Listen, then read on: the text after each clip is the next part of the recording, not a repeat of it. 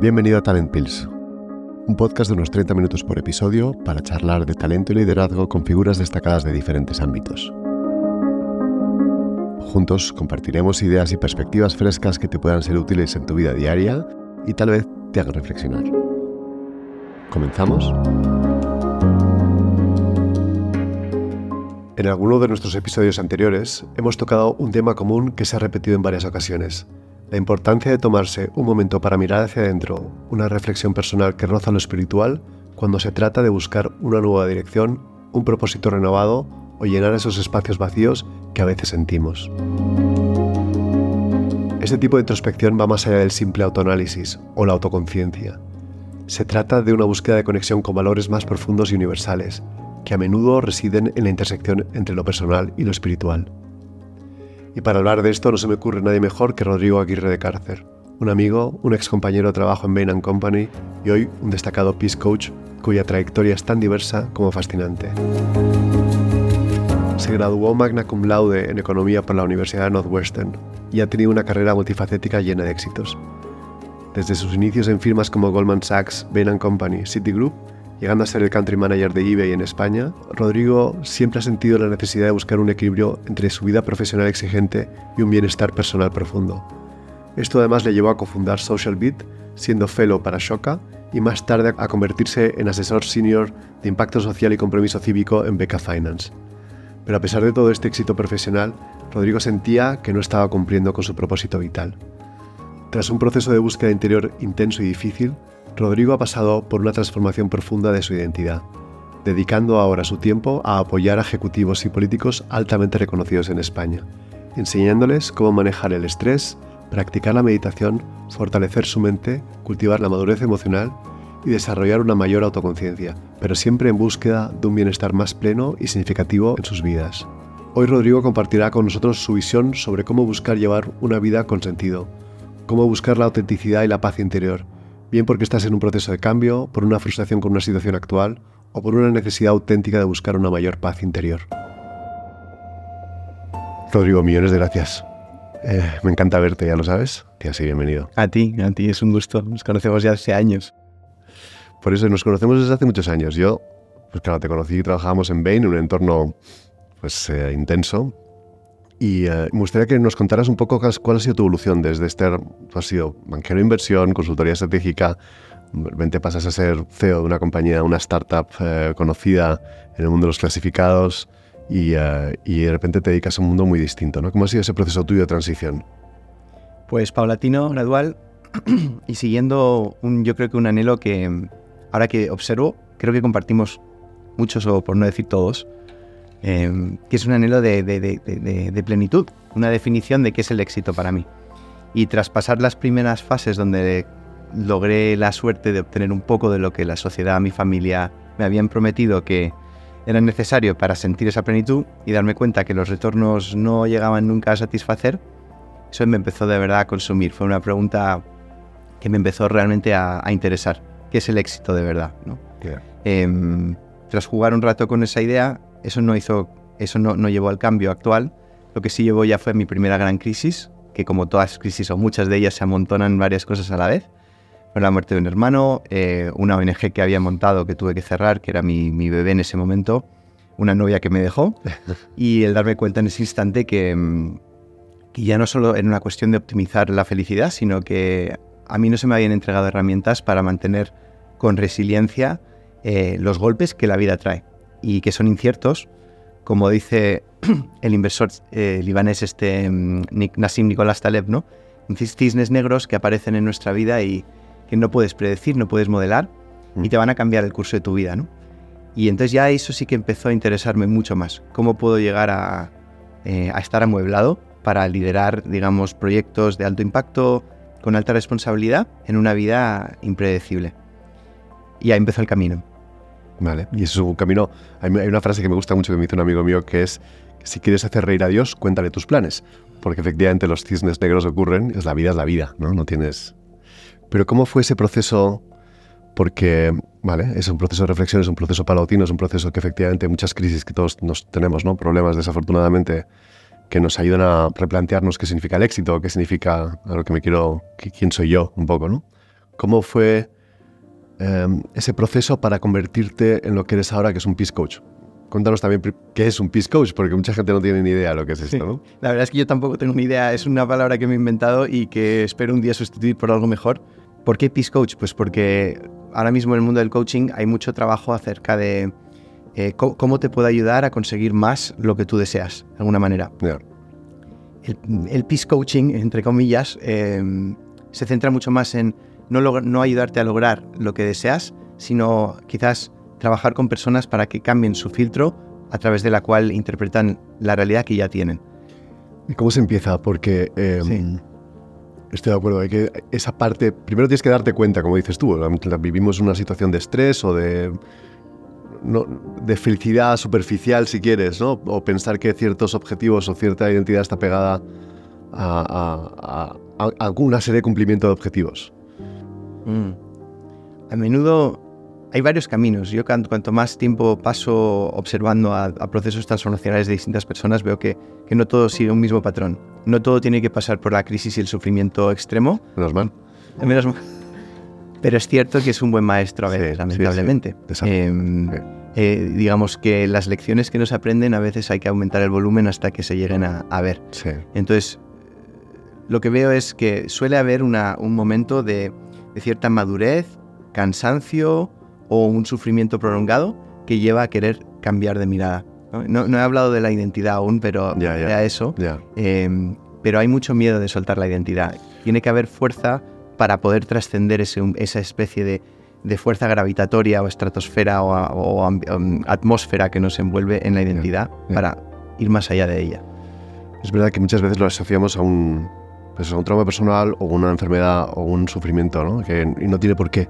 Por cierto, desde, quiero darle un ánimo, un abrazo fuerte a Yesa, que lo está pasando regular otra vez. y que creo que pues hay que darle un abrazo. Pero que... Eh, y mucha fuerza, porque es una crack. Eh, desde una perspectiva tuya, ¿cómo lo viviste tú? ¿Cómo fue tu proceso de...? Porque la gente no te, no te conoce como yo te conozco, pero creo que tú tuviste ese proceso muy transformador personal. O sea, que al final no has llegado a ser Peace Coach porque de repente decidiste querer ayudar al mundo de una manera distinta, ¿no? Tú lo has vivido, has pasado por unos procesos eh, no solamente duros personales como hemos hablado, sino también de, mucha reflexión que te lleva a la meditación, te lleva al ayuno, te lleva a hacer cosas un poco, eh, un caso extremo me parece a mí, pues te he contado, pero que sí que te ha, te ha iluminado en una, en una perspectiva un poco distinta que a lo mejor es interesante que la gente lo conozca, mm. si te sientes cómodo. No, por supuesto, todo lo que quieras. Eh, yo estoy un poco, un poco, aquí al servicio de... y mi historia forma parte de eso. Aunque intente no creérmela yo tampoco, porque mm. la historia varía. En, mi caso, em, lo, primero, lo primero era darme cuenta justamente qué es lo que yo quiero en la vida. Mm. empecé a focalizarme mucho en lo que yo deseo es paz. Este es mi objetivo, este es el lucero, el faro que me va a guiar. Todo lo demás han sido un sucedáneo para eso. Entonces, eso me ayudó mucho porque eh, en la dispersión, lo que veo mucho en ejecutivos que vienen, a, por ejemplo, a trabajar conmigo, es que quieren gestionar el estrés como una herramienta más entre muchas otras cosas y hacer una especie de equilibrio. Y eso está bien, puede dar cierto resultado, pero hasta que no haya realmente un foco en esto es importante, eh, va a ser difícil porque hay mucho hábito detrás. Cuando ya tenía esa direccionalidad me di cuenta que se oponía a ese, a ese anhelo, a ese objetivo. Y entonces ahí tuve que descubrir que era mi propia mente que las circunstancias externas no tienen un poder intrínseco sobre nosotros. Conozco a personas diferentes que viviendo situaciones como la mía o peores, y todos conocemos creo que ejemplos de personas así, ¿no? Que la vida como que fluye más fácilmente por ellos. Hay algo en la interpretación de cómo lo vivimos que cambia sustancialmente la experiencia. Entonces empecé a indagar mucho en, esa mente. Descubrí que todos tenemos este sistema operativo, empecé a comprender el mío, ¿no? Eh, me di cuenta que las cosas no son como yo las veo, sino que pasan por un tamiz que me hace pensar que veo una realidad cuando solamente estoy viendo mis propios filtros. Está estudiado que ahora mismo nosotros somos capaces de observar un 1% a través de nuestros cinco sentidos humanos de lo que hay aquí fuera ahora mismo. Muy poquito. No vemos ondas electromagnéticas, no vemos, no, percibimos ultrasonido ni infrarrojo y mil otras cosas más, ¿no? De ese 1% nuestro cerebro es capaz de eh, procesar en cada momento un 1%. O sea, de, casi infinita información, 400 millones de bits de información, 400 bits de información. Y vamos por la vida pensando que comprendemos algo, ¿no? vivimos en nuestras propias películas. Y, y entonces eso, eso para mí fue muy, muy importante darme cuenta. Y yo vivía en una película de cierto sufrimiento. Lo peligroso era que hasta que yo no tuve más, digamos, un sufrimiento más acuciente, no me di cuenta de eso, porque es muy fácil normalizar el malestar. Vivimos en una sociedad en donde, si no tienes eh, una situación donde de verdad eh, puedas llegar a decir eh, tengo mala suerte, es fácil caer, sobre todo en el tipo de clientes que igual pueden Mm. venir aquí a, a consultarte o escuchar este tipo de, de podcasts, en, en el hecho de soy un privilegiado, Mm. no me puedo quejar, hay Mm. personas que están peor que yo. Pero eso no implica que realmente haya liberación o haya una, un logro de lo que de verdad anhelamos. Entonces, eso sí que me, me empezó a, digamos, a atrapar y, y empecé a meditar como primera gran herramienta para trascender mi mente. Porque me di cuenta que ese sistema operativo que todos en principio compartimos funciona siempre igual. Y tiene tres, tienes tres patas. La primera te dice que algo en este momento falla. En este instante, si tú miras en tu realidad, verás que al menos una cosa, y probablemente muchas, o son subóptimas o están flagrantemente fuera de lo que es ideal. Sí. Segundo, empezamos a sentir ese error dentro de nosotros a través de alguna de las cuatro emociones básicas de conflicto que conozco. Eh, rabia, algo falla aquí, es injusto, se tiene que ir en este instante. Tristeza, algo que tuve ya no lo tengo y el fallo, el error ahora mismo es que tengo un hueco que necesito llenar. Tres, miedo, me voy al futuro y, y aunque yo ahora mismo pudiera disfrutar de esta vida, hay tantas cosas inciertas que pueden pasar, yo no puedo alcanzar, no, no me puedo permitir eh, disfrutar de la plenitud que anhelo porque necesito controlar, porque necesito poner todo tipo de seguros y controles. Y la cuarta es la culpa. Algo que yo hice en el pasado determino que no estuvo bien y por lo tanto ahora mismo determino que necesito sufrir un poquito y castigarme en vez de sentir la plenitud. Me lo merezco. Me lo merezco. Y yo soy el propio juez, ¿no? Sí. Cualquiera de esas, o una combinación a menudo de ellas, hace que ya no solo sea una idea intelectual de que hay un error, sino que lo empiezo a sentir en todo mi cuerpo. Y entonces ya he tragado, digamos, esa historia. Viene la última fase, que es tu programación mental te ofrece soluciones en un futuro. Te dice, ponte a ir al gimnasio y ponte fuerte, que este verano estarás genial para ir a la playa. Mm. O trabaja más, que así conseguirás el Sí. respeto de tu presidente, o lo que Sí. sea, ¿no? A partir de ahí, nos lanza a un proyecto a futuro, que es el de la consecución de objetivos.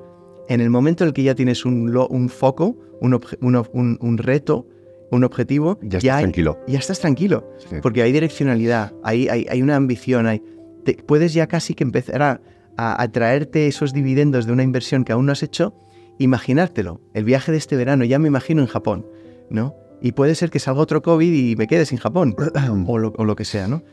Y entonces ahí pasan siempre dos cosas. Llega el momento en el que tienes que obtener eso y no lo obtienes, pues pagarás con frustración todo lo que tú de ahí has ido Sí. trayéndote de forma anticipada. Pero lo que es mucho peor y más hipnótico es cuando logramos lo que deseamos. Porque no es que no funcione para alcanzar plenitud, sí funciona. Cuando tú estás ahorrando para tu primer coche y te lo, y te lo compras, o te ascienden en tu trabajo después de mucho trabajo, o consigues un contrato, Sí. o encuentras el amor de tu vida, o tienes un primer hijo, Sí. en ese momento todo está en orden y cuanto más hayas tenido que trabajar para ello, más la sensación de armonía universal. El problema no es que no funcione, el problema es cuánto tiempo dura es, es- esa paz, es- esa plenitud. Y normalmente dura muy poco. Sí, sí. ¿Qué, qué pasa? Que después de que va erosionándose esa sensación de plenitud, vuelve a emerger otra vez el error inicial. Y empezamos otra vez más este, en este mismo bucle. Entonces me di cuenta en ese momento que lo que parecía una trayectoria lineal de progreso hacia el éxito, en realidad no eran más que círculos. Lo que los budistas pueden llamar el, las- el samsara, la rueda de la reencarnación. Bueno, cada uno tiene sus formas de verlo, pero en el fondo es una especie de loop del Mm. cual no escapamos hasta que muchas veces pasamos la vida entera en una especie de ratonera Mm. hasta que morimos, pensando que un día llegará esa anhelada sensación de descanso y de contentamiento. A menudo con mucho cansancio, porque ya quedan cada vez menos cosas que explorar Y menos energía, tienes menos energía personal, vital. y a menudo mucha resignación, una sensación ya de no me puedo quejar. Pero es verdad que estamos preparados para... O sea, la, la búsqueda de la felicidad es más importante que la consecución del objetivo. O sea, la búsqueda del objetivo es lo que te da felicidad más que la consecución del objetivo, ¿no? Y no solamente, yo creo que había Punset lo decía mucho eh, cuando hablaba de su libro sobre la felicidad, que él describía que mi perro es feliz cuando le estoy preparando la comida, hasta cuando está moviendo el rabito a toda velocidad. Un momento que ya le he puesto el plato, está calma, ya no es tan feliz. Es mucho más feliz en la expectativa de ese objetivo que en el objetivo en sí, ¿no? ¿Cómo rompemos ese círculo de constante búsqueda del el siguiente objetivo, el siguiente objetivo, el siguiente objetivo, que es lo que nos da esa felicidad a lo mejor es un poco ficticia, pero que no, no es la felicidad plena, no es la tranquilidad, no es esa paz que, que tú cuentas. ¿no? Justamente, sí. O sea, hay, hay, eh, hay, que definir la felicidad porque realmente hay muchos tamices, ¿no? Sí. Eh, si lo miramos a nivel de neurotransmisores, esa felicidad que mencionas de Punset es más dopaminérgica. Sí. La dopamina es a través de la búsqueda de lo sí. que tú tienes, el incierto ayuda, etc. Pero hay otros neurotransmisores como la serotonina o la oxitocina que generan otras sensaciones de felicidad, mucho más como la que has mencionado, de, de tranquilidad, más espiritual, más, más pacífica, y son antagonistas. Entonces, si hay muchísima dopamina, no puedes llegar a experimentar fácilmente el, el, la otra cara de la moneda, ¿no?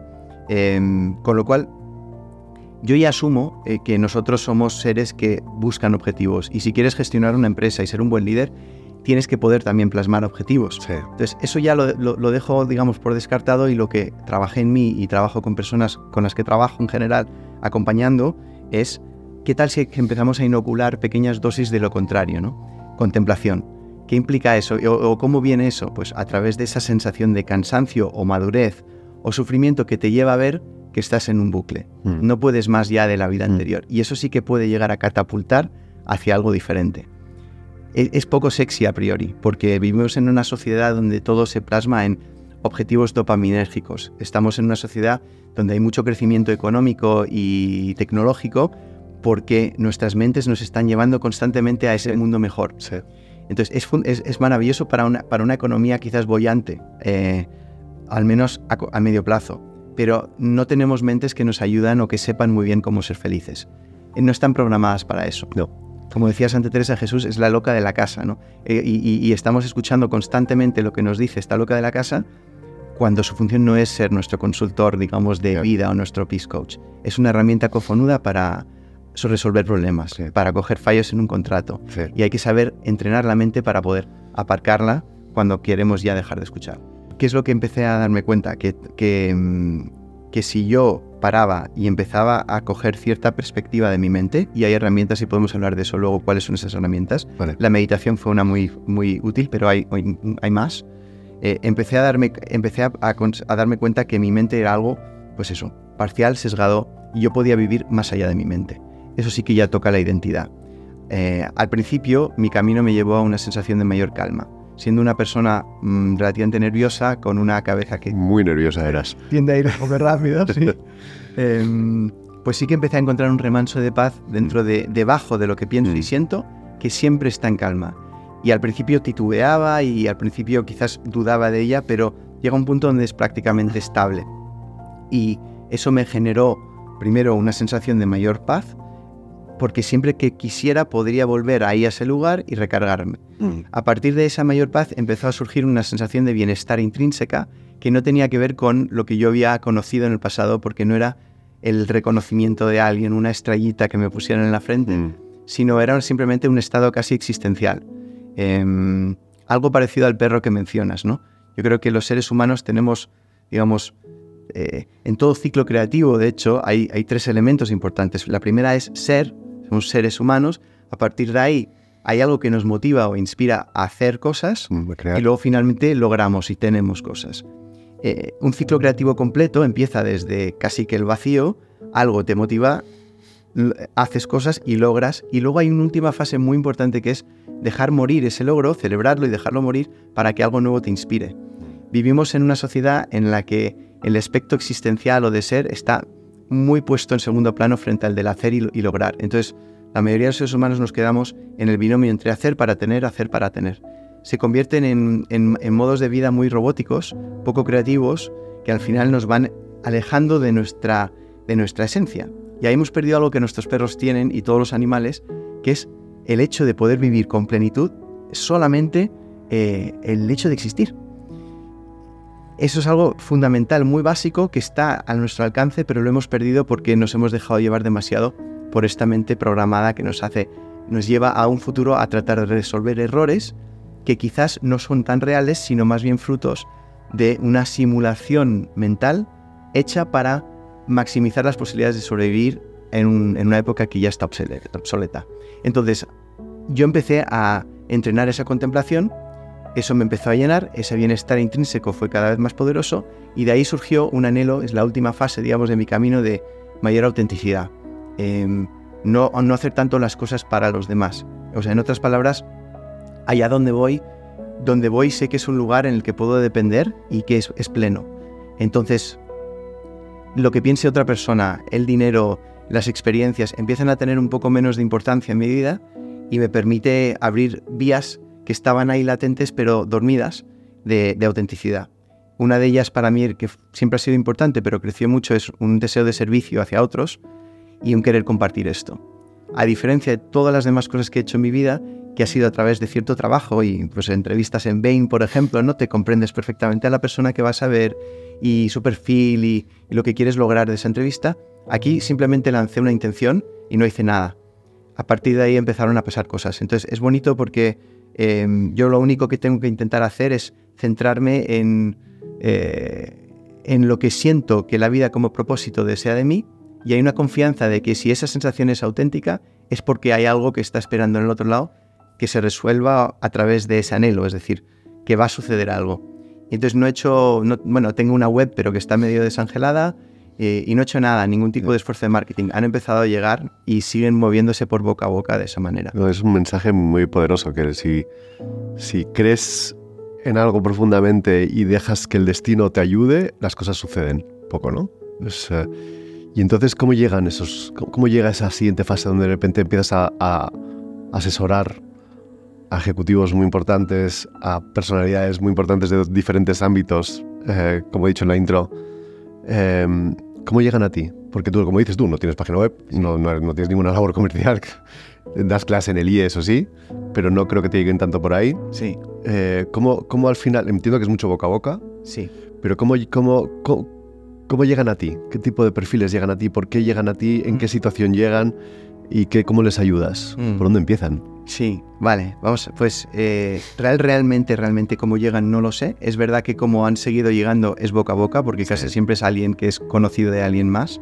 El tipo de perfiles que han empezado a llegar por alguna razón, efectivamente son personas que eh, en su mayoría eh, son bastante exitosas, han tenido ya la capacidad de saborear algunos de los dulces que la vida ofrecía y están en un momento de cierta Mm, de cierto desencanto con, todo eso. O bien porque están en una crisis poderosa, no pasa más a los 40, 50, mm. la crisis de mediana edad, eso me, llega a menudo. He logrado todo lo que me planteaba y ahora que viene, ¿no? Es algo arquetípico, pero también me viene personas bastante más eh, eh, consagradas a nivel profesional, 65 años, una cosa así, en una fase distinta de su vida en la que ya no han cosechado mucho éxito económico, de reconocimiento social, etcétera, y aún no han llegado a sentir esa plenitud y están en una fase como de mayor trascendencia donde mm, piensan que ya, mucho más no van a ganar a nivel eh, laboral y les interesa tratar de, buscar otra vía.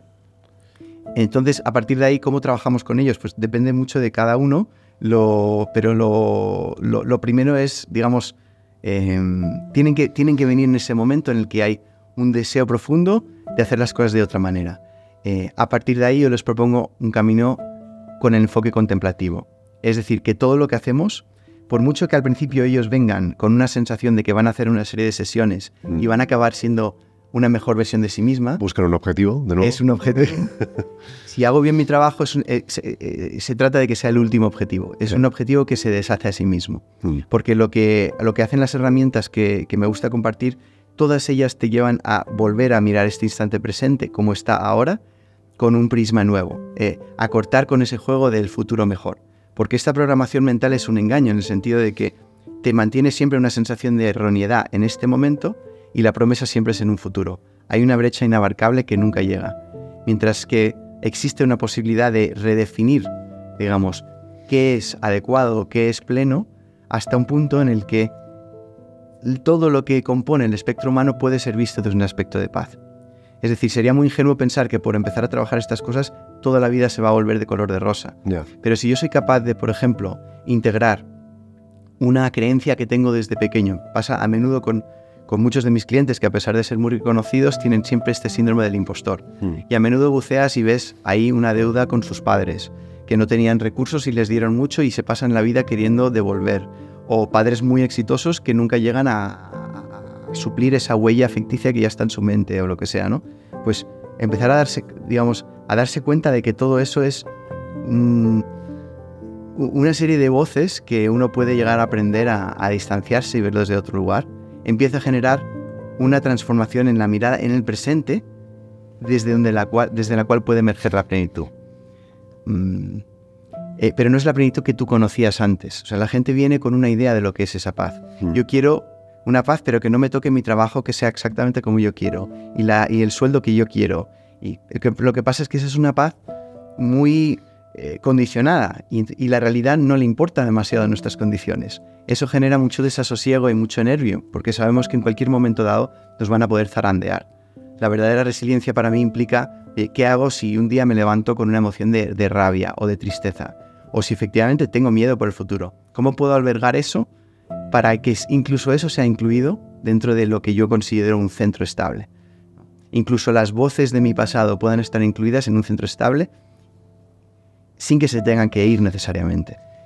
Los que estén escuchándonos, que tengan esa sensación, dice, bueno, puedo, llamar a Rodrigo, pero a lo mejor no, no, no, no puedo llamar, todo el mundo te va a llamar a Rodrigo, pero ¿por dónde empiezo? ¿Hay cosas que puedes hacer tú sin necesidad de buscar ayuda a un tercero o tienes que buscar ayuda a un tercero? No, 100%, se puede. Sí, yo diría que hay tres pilares fundamentales que es lo que, lo que yo trabajo. Primero, tener aspectos en tu día a día de silencio, cultivar el silencio interior.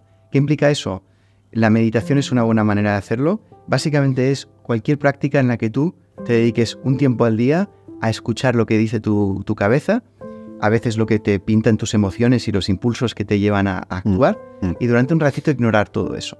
Eso neuromodula y genera una serie de, circuitos nuevos que te permiten un día tener más libertad de esa loca de la casa. Porque claro, ahora la loca de la casa está ahí arriba tomando las riendas de todas nuestras acciones o de la mayoría. Y eso es, eso es mucho caos. Entonces, eso es lo primero, una práctica contemplativa de silencio. La segunda, empezar a entender mejor tu mente, eh, dentro de que tenemos todos una programación común como seres biológicos humanos, luego es muy diferente la tuya de la mía. Hemos heredado heridas diferentes. Empezar a entender esas creencias que hemos heredado porque estamos filtrando literalmente nuestra realidad a través de ellas. Cuando podemos investigar esas creencias y darnos cuenta si son ciertas o no, que nunca lo son, mm. empieza a haber mucha libertad a nivel más conceptual. Jamás estaría, por ejemplo, haciendo lo que hago si no hubiera soltado dos creencias que he heredado de mis padres. La primera, eh, que el trabajo serio y, mm, digamos, importante viene con cierta carga de casi que de sufrimiento. Sufrimiento, sí, sí, de esfuerzo y sufrimiento. Eso es, y eso yo lo he vivido siempre, ¿no? Cuando papá está trabajando o mi abuelo, que han sido, pues, han sido muy buenos profesionales, pero hay tensión en el aire, ¿no? Eh, eh, hay, que, digamos, eso manda sobre las demás cosas. Hacer algo que disfruto, que me sale fácil, que me sale solo, y encima que eso sea mi trabajo, no encajaban esas creencias. Mm. Y luego, en mis creencias de banquero, en Goldman o en Bain o lo que sea, enseñar meditación jamás hubiera sido una manera de poder vivir económicamente razonablemente bien, ¿no? Mm. Tuve que también soltar eso. Al soltar eso, una, un Rodrigo paralelo, una línea paralela de vida que estuvo siempre ahí esperándome, de repente pues está disponible, ¿no? Mm. Eh, entonces esa es la segunda, muy importante, las creencias limitantes. Y la tercera es nuestro, nuestra relación con las emociones. Eh, todos nosotros hemos heredado algunas emociones que nos cuesta más eh, digerir y, por lo tanto, a menudo desde pequeños desarrollamos estrategias para no sentir. Entre ellas, nuestra identidad es la primera gran estrategia, nuestra personalidad, los personajes que nos ponemos pues eh, para poder lidiar mejor por la sociedad. Nuestros disfraces, nuestras caretas. Disfraces que son maravillosas, oye, muy importantes. Y ser diplomático es muy bonito. Bueno, te protegen un poco de cierto sufrimiento, de cierto dolor a, nivel de la infancia es esencial para, para, protegerte y a nivel de desarrollarte en la vida es, maravilloso ser una persona realizadora que sabe lograr proyectos o que sabe seducir o que... Pero cuando ya son máscaras que no nos podemos quitar justamente porque nos eh, eh, impiden o, porque nos intentan proteger de un dolor que... dejamos de ser auténticos un poco. Eso es. Y, pesa mucho. Cuanto más tiempo pasa, más pesa. No, no puedes salirte nunca de tu... Es como una máscara de hierro. Mm. La tercera, em, eh, bueno, pues como decía antes, entonces poder volver a integrar esas emociones en nuestro sistema nervioso como los niños lo podían hacer. Hemos ido tapando un montón de energía disponible porque hemos empezado a dictar que eso no se puede sentir. Y eso eh, genera ah, eh, problemas, primero porque empezamos a somatizar emociones que cuando no son escuchadas, como hablábamos al principio de la charla, ¿no? todo lo que no se escucha aumenta el volumen. Pasa lo mismo en el nivel emocional. Empiezan a generar condiciones ya más, más físicas. Em, el cuerpo nos, nos llama como sea a que escuchemos el mensaje. Entonces puede hacer bastante daño un estado emocional que empieza a cronificarse por no ser escuchado. Y por último, nos merma mucho nuestra energía vital, porque empezamos a encapsular y yo no quiero sentir esto, no quiero sentir aquello. Entonces, esa energía que tienen los niños, que están todo el día, la tenemos también a nuestra disposición. Y yo, y, digamos, doy, doy fe de que eso es así. Podemos dormir mucho menos, podemos comer menos y podemos mantener una energía muy estable. Pero hay que volver a, digamos, condicionar el sistema nervioso para que se despierte de nuevo. La última cosa, y, con todo esto ya con eso cierro, sería autoconocimiento en general.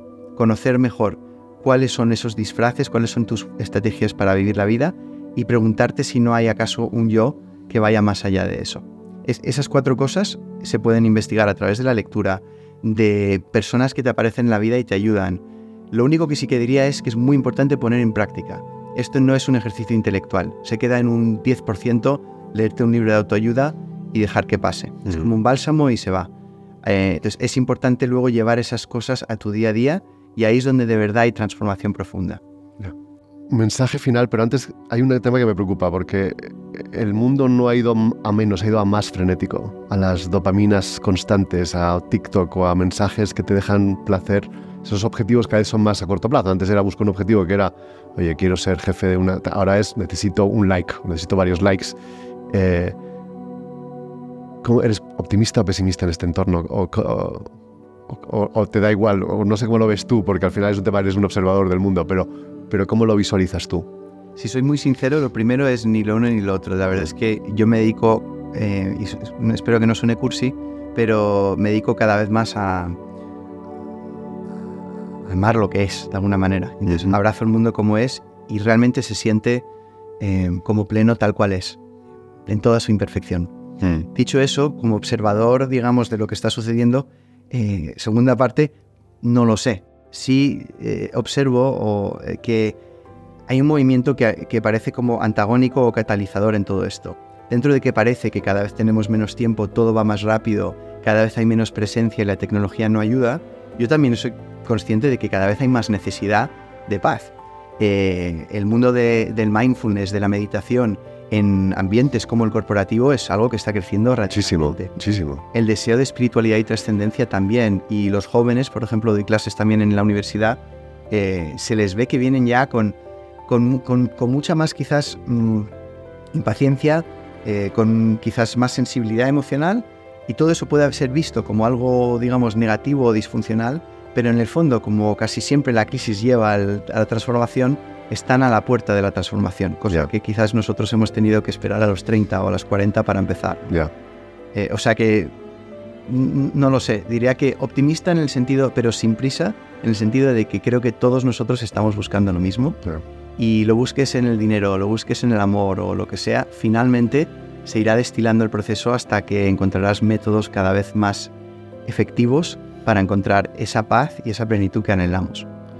Me quedo con esas palabras, Rodrigo. Te lo agradezco muchísimo, de verdad. Muchas gracias a ti, es un, es un gustazo hablar contigo de esto, además. Igualmente, me encanta verte.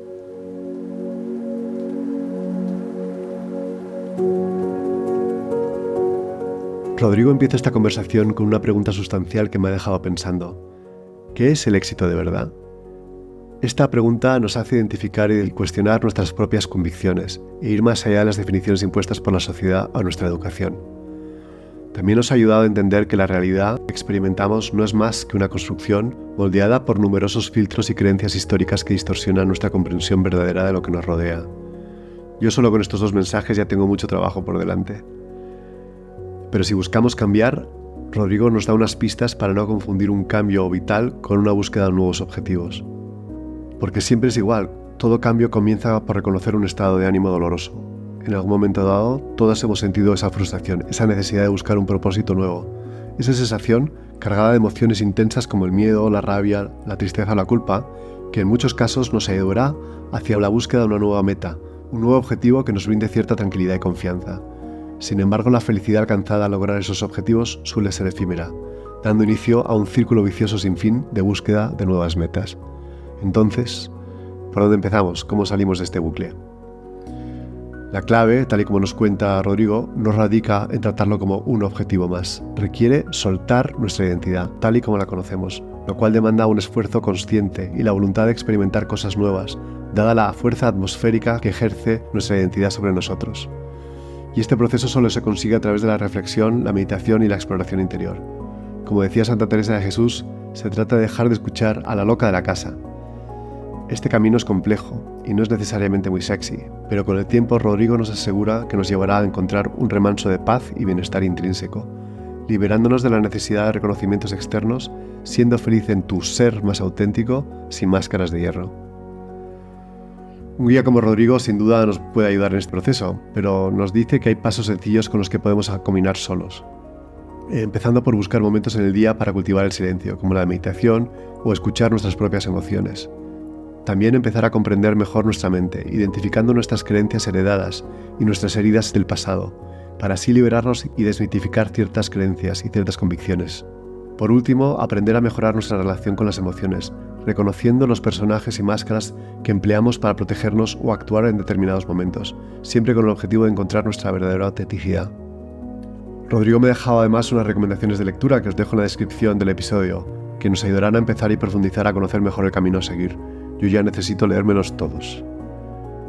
Para acabar, quiero quedarme con unas palabras de Rodrigo que además son eco de voces como las de nuestra invitada hace unos meses, Claudia Teclen. Si te centras en lo que sientes que la vida como propósito desea de ti, hay una confianza que si esa sensación es auténtica, empezarán a pasar cosas positivas y en la dirección correcta. Si te gusta Talent Pills, no dudes de seguirme en las diferentes plataformas que tengo. Ya sabes que ahora estoy en YouTube. Y eh, mi nombre es Luis Carvajal y nos vemos en el próximo episodio. Gracias.